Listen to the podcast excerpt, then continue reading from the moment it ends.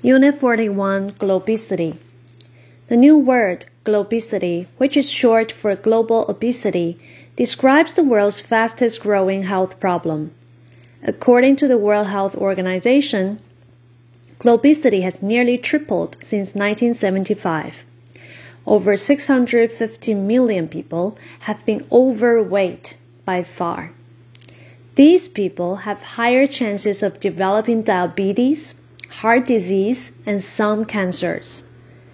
The International Obesity Task Force is asking world leaders to help spread the message that people must eat more fiber but less sugar and fat.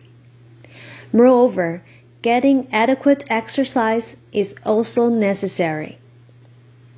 Many experts blame the world's weight problem on changing lifestyles. Research also says that 60% of weight gained is due to lack of exercise. More and more people tend to work long hours in the office. We take a car, bus, or train to work instead of walking or biking. At the end of the day, we return home too tired to prepare a healthy meal. So we grab fast food or a convenience food high in fat salt, and sugar instead.